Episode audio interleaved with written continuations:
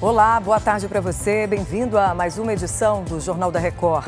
A polícia de Minas Gerais investiga o sumiço de duas fontes de material radioativo de uma mineradora do estado. Policial militar sequestrado por criminosos que invadiram a casa da família dele é encontrado morto em São Paulo. É agora no Jornal da Record. Oferecimento: Bradesco. Fez uma compra? Confira se o cartão devolvido é seu.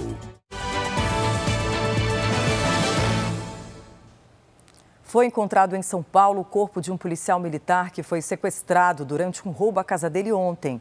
A repórter Beatriz Casadeia acompanha esse caso. Boa tarde. Boa tarde. Três homens que foram presos hoje podem ter envolvimento com o crime. Eles foram presos em uma operação contra uma quadrilha especializada em roubos à residência. E com um dos detidos foi encontrada a aliança de casamento do PM que estava desaparecido. Foram os suspeitos que indicaram o local onde o corpo foi deixado.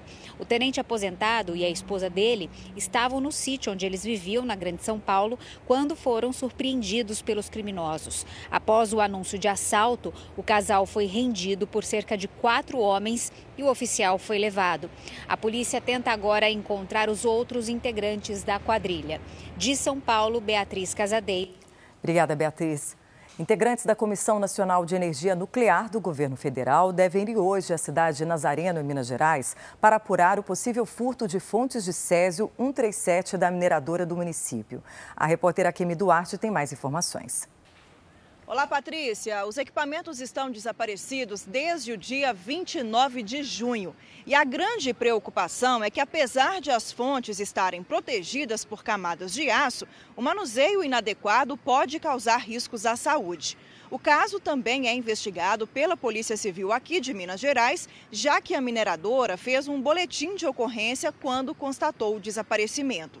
Em nota, a empresa afirma que lamenta a preocupação provocada às comunidades vizinhas e que faz todos os esforços para resolver a situação o mais breve possível. De Belo Horizonte, Akemi Duarte. Obrigada, Kemi. Pernambuco confirmou o décimo caso de paciente com superfungo Candida auris. O Gedson Pontes está em Recife e conta para gente as providências tomadas pela Secretaria de Estado da Saúde para conter o avanço do contágio. Boa tarde.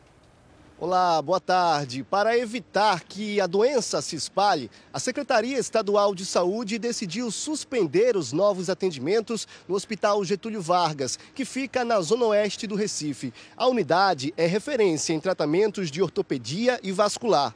O décimo caso é de um homem de 52 anos que está internado na cidade do Paulista, no Grande Recife.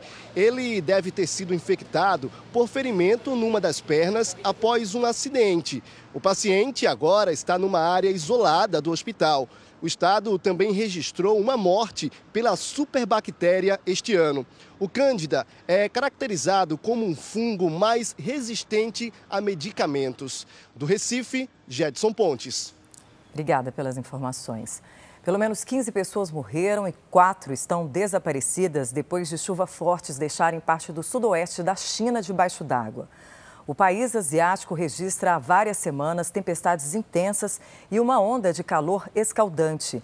Mais de 130 mil pessoas de 100 províncias foram afetados pelas inundações dos últimos dias. Os moradores da capital, Pequim, foram aconselhados a permanecer em suas casas devido às temperaturas que superam os 35 graus.